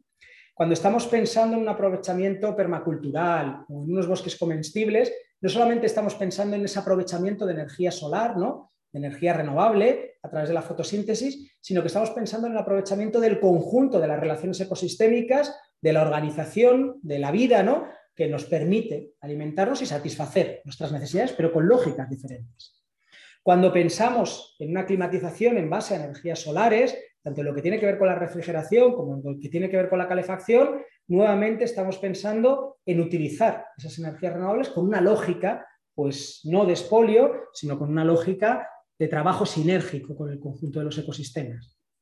Bueno, nuestra movilidad, pues probablemente va a pasar nuevamente por una movilidad en base a la eólica y esto implica una movilidad sobre todo marina es ahí donde las tasas de, rozamiento disminuyen y donde los vientos soplan más, ¿no? Para poderlo aprovechar. Así que repensemos nuestra movilidad bajo esos paradigmas, O por último, cuando pensamos en la energía hidráulica, que no es más que un formato de energía solar, porque es el sol el que calienta el agua, la convierte en vapor y después al llover la utilicemos, pues pensamos en la energía hidráulica como un aprovechamiento del conjunto del trabajo de la naturaleza, pero de manera armónica con cómo está funcionando la naturaleza.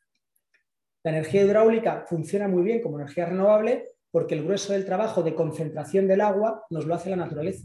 Es el conjunto de la orografía del valle la que, el que concentra el agua en el fondo de ese valle y una vez concentrada, esa energía potencial la podemos utilizar pues, para producir trabajo directo o también la podríamos utilizar para producir electricidad repensemos la forma en la que miramos las renovables para que sean realmente renovables, para afrontar la crisis energética que tenemos con paradigmas distintos que se metan dentro pues, de unas relaciones armónicas entre las personas y armónicas con el entorno.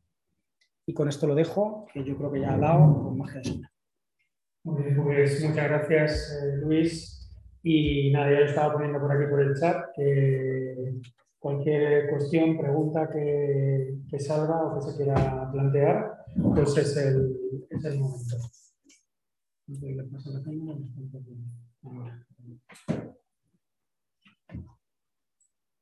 No sé, ¿alguna cuestión por aquí?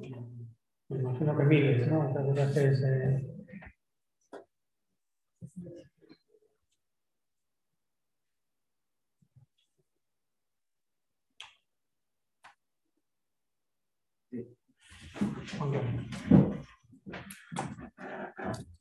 Para que se escuche mejor desde casa. Has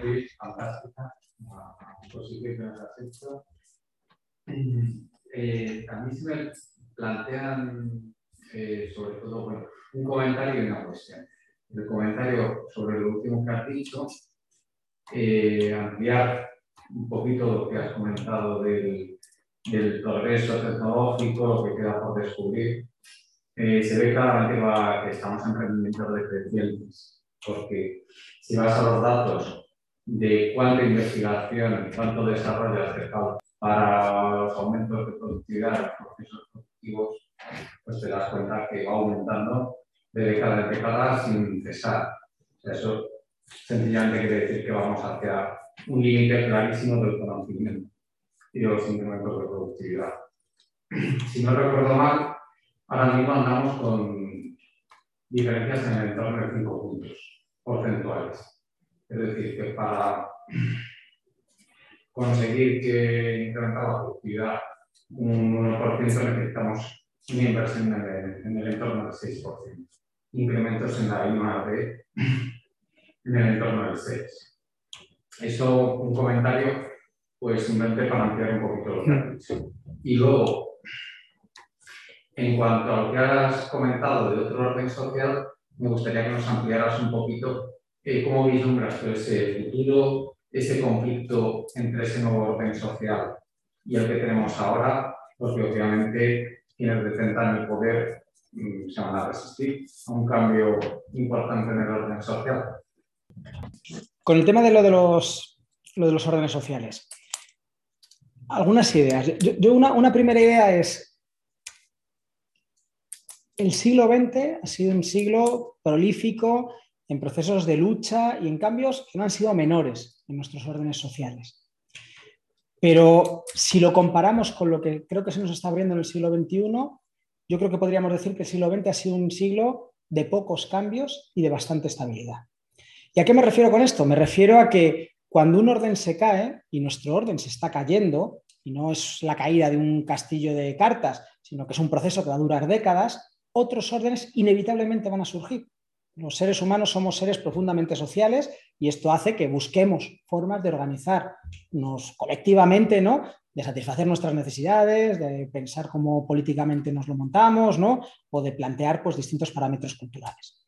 Así que creo que una de las características del momento en el que estamos es esa apertura y ese marco de juego pues tremendamente fluctuante.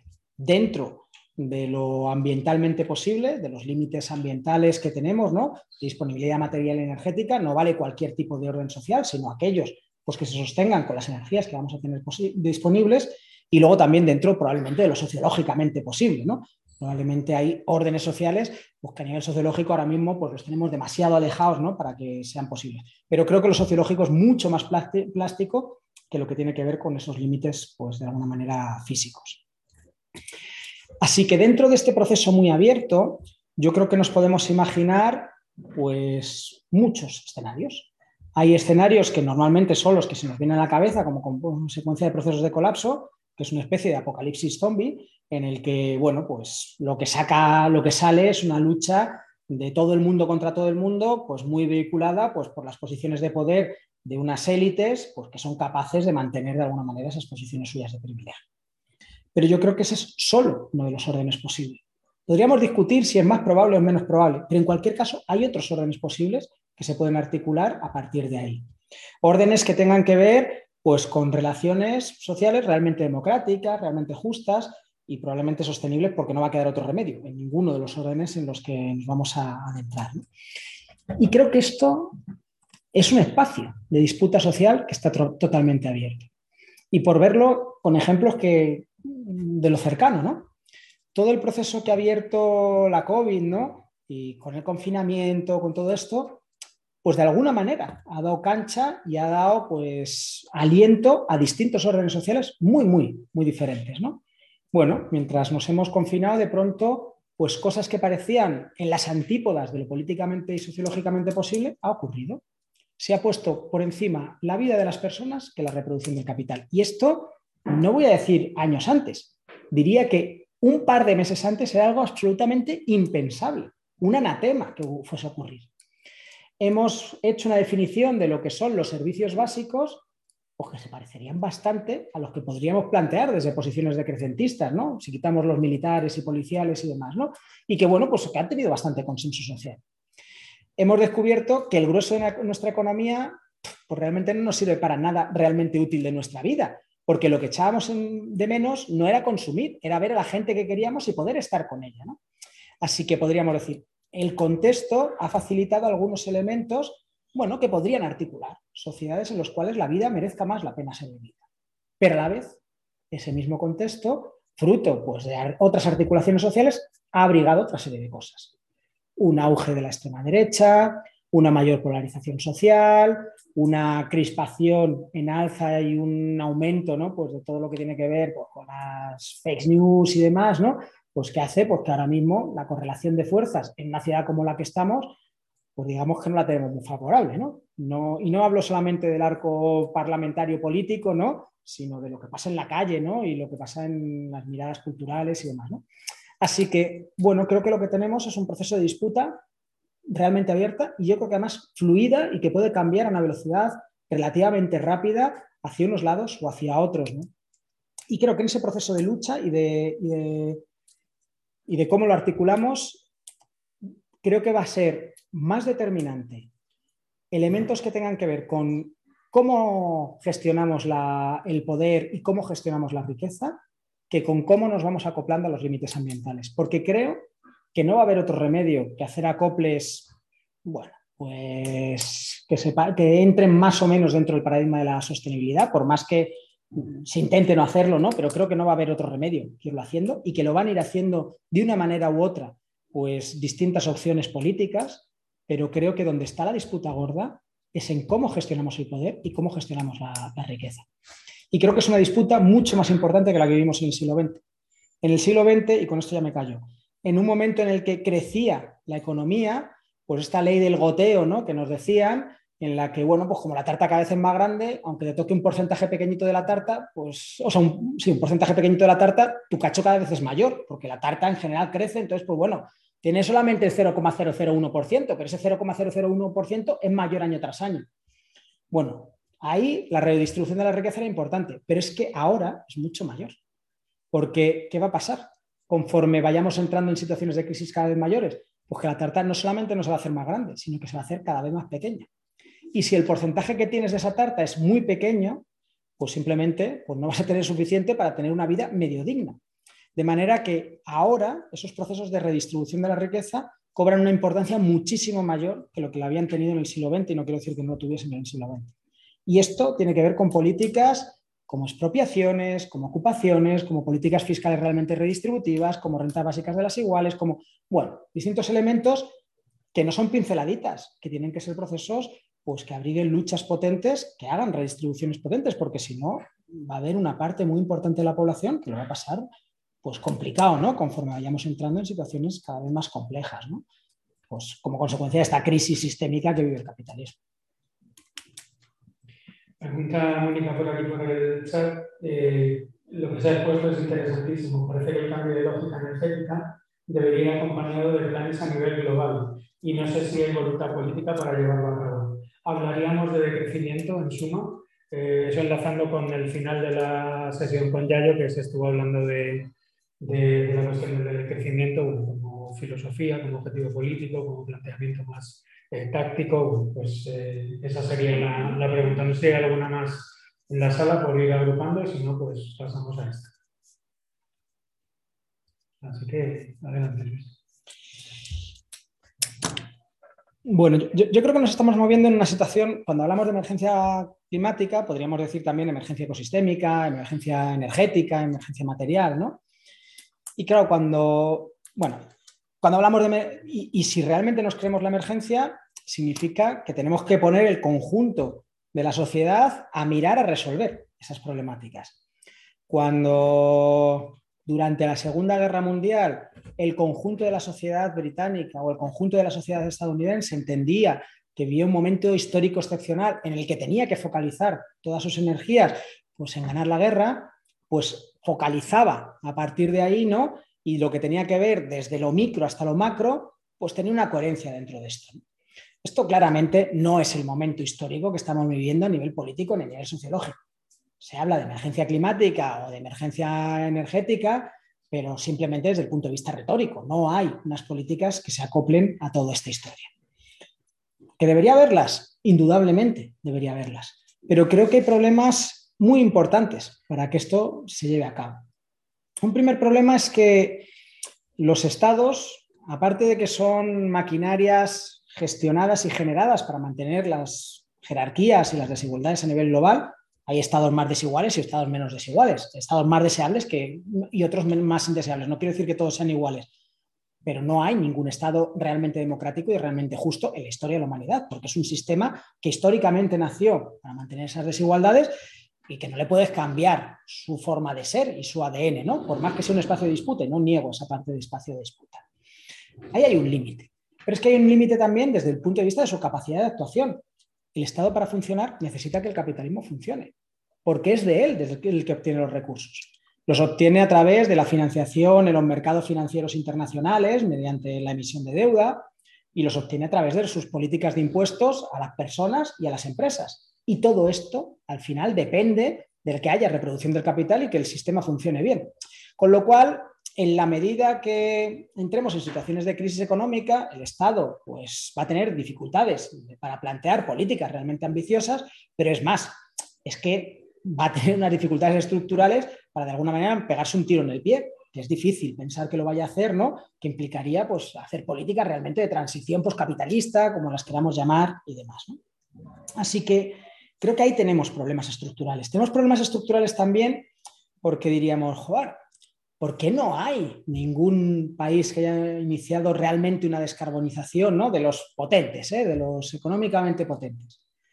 Bueno, pues porque es que realmente aquí es una especie de tonto el primero, porque si los combustibles fósiles tienen esas propiedades que no se parecen en nada a las de las renovables, unas propiedades que permiten reproducir el capital mucho mejor que las renovables, y, nuestro entramado pues funciona en base a esa lógica de reproducción del capital y no les queda otro remedio que funcionar así. Es un funcionamiento automático en el que todas las personas pues competimos por los puestos de trabajo, todas las empresas compiten en su supervivencia unas con otras y quienes están en los puestos altos pues acaban compitiendo también entre ellos y entre las otras empresas, ¿no? Pues para mantener su supervivencia bueno, pues acaba significando que utilizamos las fuentes energéticas mejores que tenemos, porque quienes den los pasos realmente de transiciones, como hay que darlas, ambiciosos, pues simplemente se van a quedar fuera de juego y van a dejar de estar de ser competitivos dentro de los marcos internacionales. Así que desde ahí también tenemos problemas estructurales para poder hacer este tipo de cosas. ¿Con esto qué quiero decir? ¿Que no necesitamos hacer cambios globales y que no necesitamos empujarlos? No. Creo, y vuelvo a la parte inicial de la situación de emergencia, que necesitamos de alguna manera, pues que como poco, desde los ámbitos internacionales o desde los ámbitos estatales, no se impidan los procesos de cambio y desde luego necesitaríamos pues empujar pues que haya por lo menos unas legislaciones que favorezcan, por lo menos algún tipo de ayudas financieras que lo ayuden o que mantengan pues, unos mínimos servicios públicos que nos sirvan de control social conforme las cosas se vayan haciendo complicadas. Creo que esa disputa hay que darla, pero no poniendo las esperanzas de que ese sea el espacio en el que realmente la disputa vaya a poder ser ganadora por, por esos límites estructurales que estaba planteando. Así que creo que esa otra mirada más atomizada, más local, más pequeñita, pero también más autogestionada y con más capacidad de transformar realmente nuestras vidas y el conjunto de la sociedad, es absolutamente imprescindible. Porque además, si vamos a ir hacia mundos más desglobalizados, y vamos a ir hacia mundos más desglobalizados como consecuencia pues, de que el sistema de producción y consumo global, que depende de los combustibles fósiles, no se va a poder mantener, bueno, pues lo local va a recobrar pues, más presencia en lo político, en lo económico, en lo cultural. No va a ser de la noche a la mañana, pero va a ser una tendencia que se vaya configurando pues, en las décadas que tenemos por delante. Eso hace pues, que también esa apuesta por lo, por lo local tenga más capacidad de transformación de la que lo tiene en la actualidad, que es verdad que ahora mismo la tiene limitada. Así que pensando en una mirada no solamente a corto, sino a medio y largo plazo, bueno, yo creo que esto pues, tiene una importancia determinante. Y por último, yo creo que más allá de que tengamos que pensar en trabajar en lo global y en lo local, ¿no? con los límites que tiene cada una de las cosas, yo creo que tenemos que pensar en cambiar de paradigma. No estamos en los años 90 o en los 80 o en los 70, en los que podríamos hacer unas transiciones más o menos planificadas, más o menos ordenadas. Estamos pues, en la segunda década del siglo XXI y estamos viviendo ya esos procesos de colapso y creo que los indicadores son medianamente claros pues sobre todo en los, últimos, en los últimos años. Creo que no hay posibilidad de hacer planificaciones reales y creo que lo que tenemos que tener es una política que se parezca más a una buena improvisación que a una buena planificación.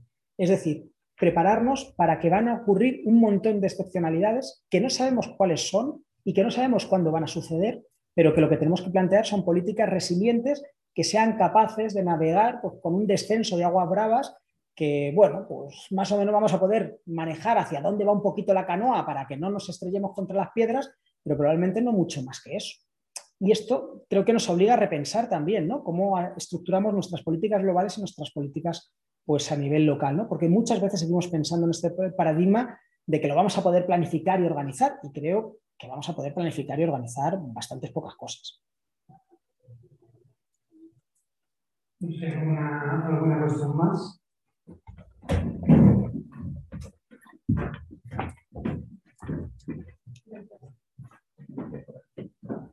A mí me gustaría saber si, bueno, bueno primero que nada me gusta mucho todo la, lo del fondo de me parece muy completo.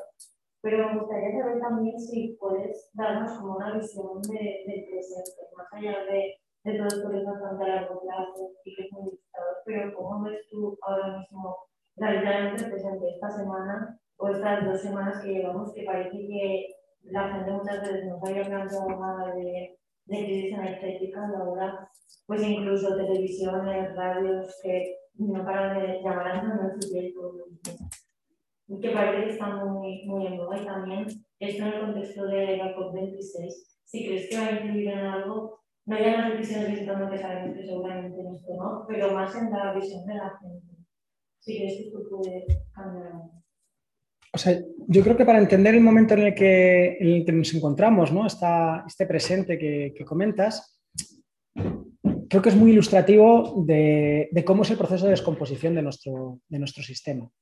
Es un proceso de descomposición que no tiene una causa única, sino que son distintas situaciones de estrés que se van mezclando con decisiones estructurales y con organizaciones estructurales. ¿Por qué estamos viviendo un desabastecimiento? independientemente de porque hay un aumento de la demanda, por distintos factores. Uno, las excepcionalidades cuentan y tienen sus consecuencias.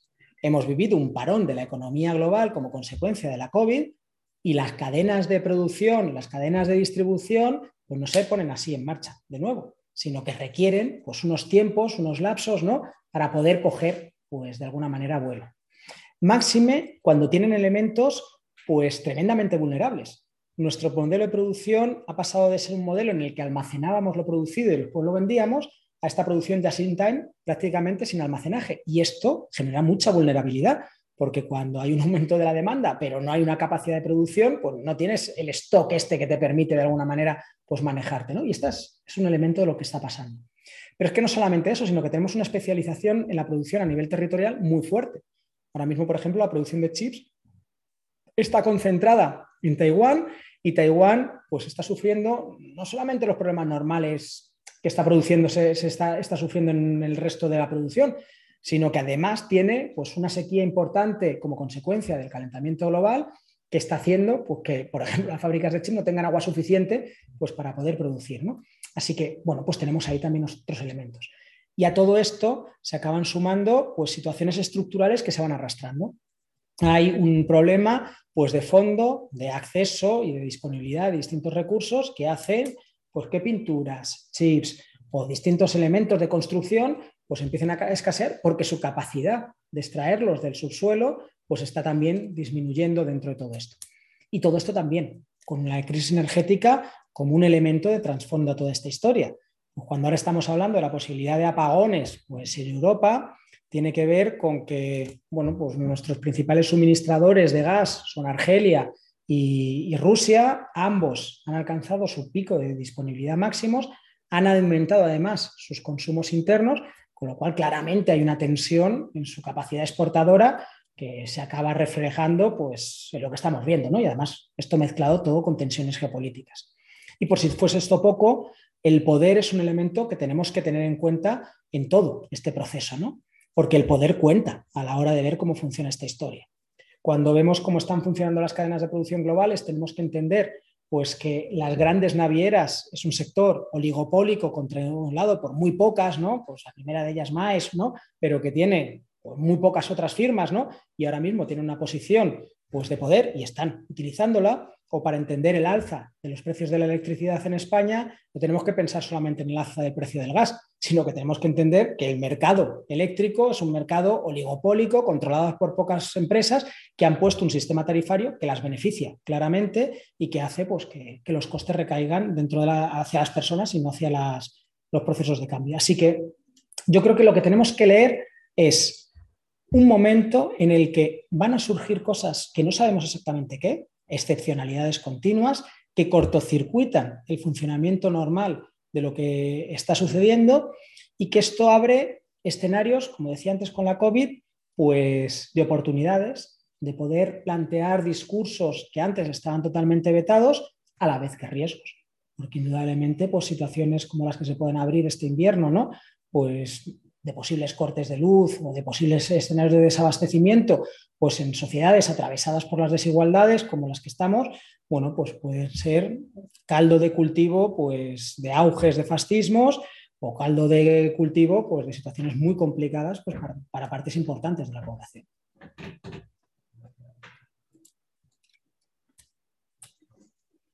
No sé si queréis comentar algo.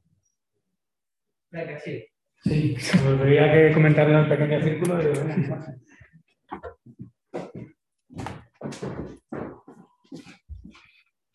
Hola, gracias. Ya os vais a enterar por qué hacer, porque soy precisamente una ley de votos. A mí llevo tiempo siempre español, de mis amigos que hay una pieza ayudan a expresar.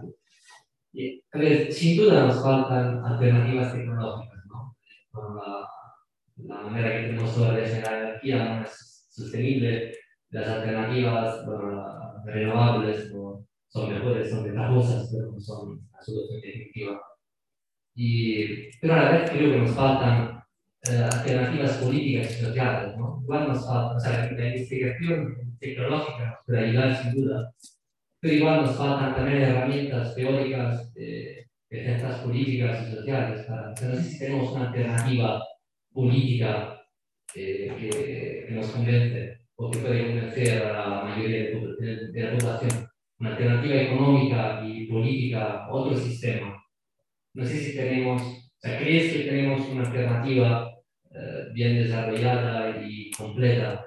Que, entonces, a mí me parece un poco, hay veces las alternativas políticas se parecen un poco como a, a la propuesta de utilizar la, eh, la movilidad a vía marítima.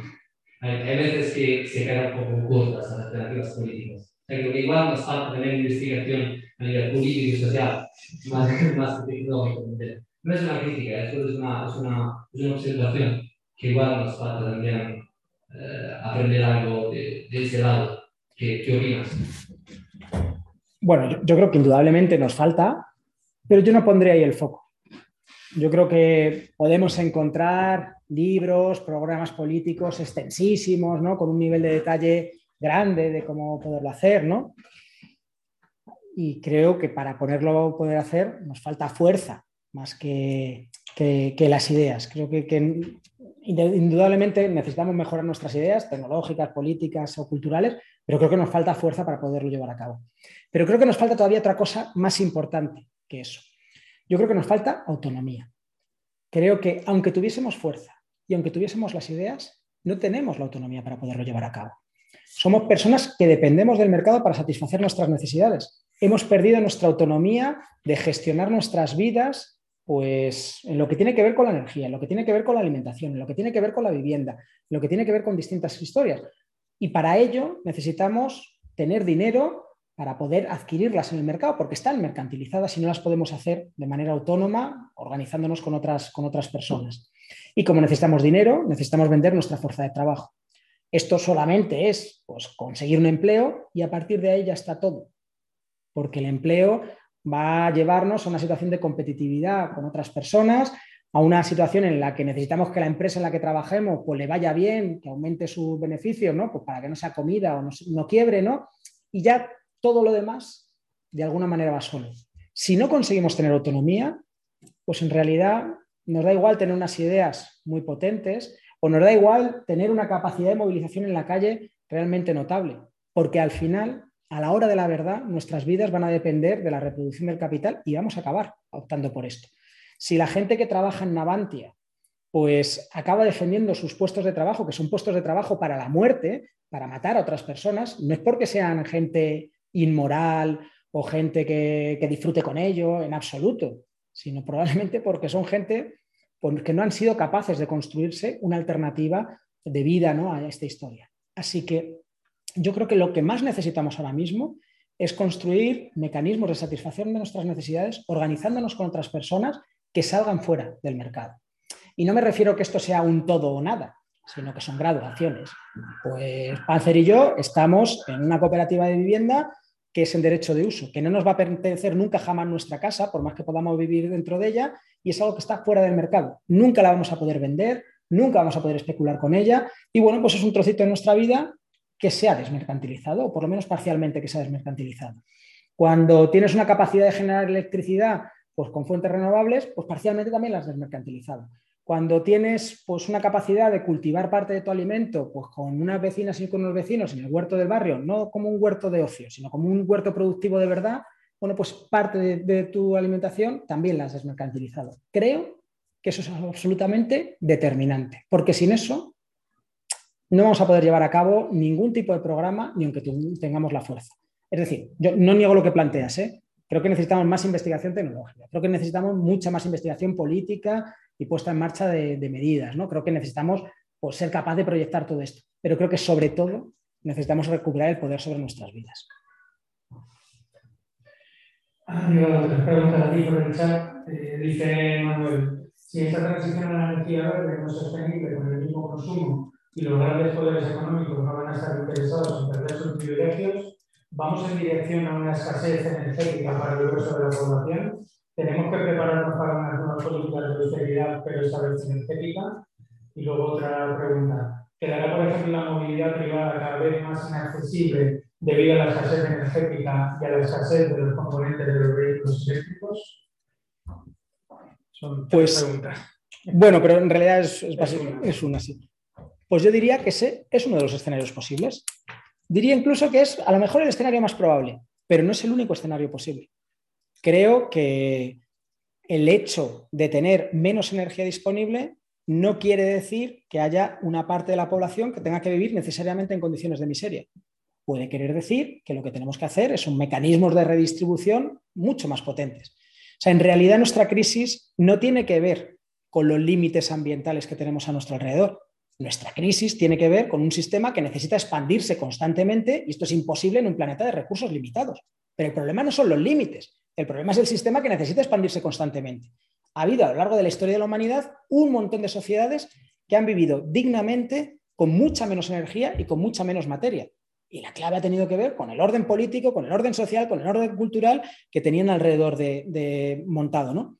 Así que, en realidad, que vayamos a situaciones de menor disponibilidad energética y material no implica inevitablemente que vayamos a situaciones de mayor desigualdad y situaciones en las que bueno, pues hay una parte de la población que vaya a sufrir. Eso dependerá de las luchas sociales que articulemos. Lo que, lo que tenemos por delante es un menor consumo de energía como algo inevitable, como consecuencia de esos límites físicos. Pero cómo se gestione es una opción social y es una disputa social. Así que, bueno, yo creo que lo que tenemos es que jugar el partido. Y desde ahí, pues, pues hay, hay escenarios en los que podemos hacer muchas cosas. Sería también intentar eh, separar esa idea de crecimiento y redistribución. Es decir, puede haber redistribución sin necesidad de crecer sobre lo que dice el capital que hay que crecer. Es decir, como hablamos el otro día con Yayo también, eh, decidir sobre qué queremos crecer y eso no siempre es una cuestión cuantitativa de desarrollo del PIB y ese tipo de, cuestiones. ¿no? Eh, había más preguntas. si os parece, lo dejamos aquí. Seguiremos el próximo día con la movilidad eléctrica, que también tiene su, su mandanga. Yo creo que ya podemos entrar ese día con, con la cuestión urbana, que creo que, que, también lo ha señalado, lo ha señalado Luis, que caminamos de una u otra manera a ciclos más regionales y más locales. Y, y, eso para nuestras propuestas es una oportunidad también enorme, ¿no? si, se sabe, se sabe manejar, porque es algo sobre lo que venimos, se viene trabajando eh, muchísimo, muchísimo tiempo. Así que muchas gracias a todos, a todas y a todos y muchas gracias Luis por haber estado en esta sesión. casi hemos estado dos horas, eh, lo cual quiere decir que, ha despertado interés y nada, nos vemos ya la semana que viene y muchas gracias a todos. Si quieres comentar alguna última cosa. No, que muchísimas gracias. Me habéis dado el privilegio de hablar y escucharme y eso es un privilegio, o sea que muchas gracias. Pues nada, nos vemos la semana que viene.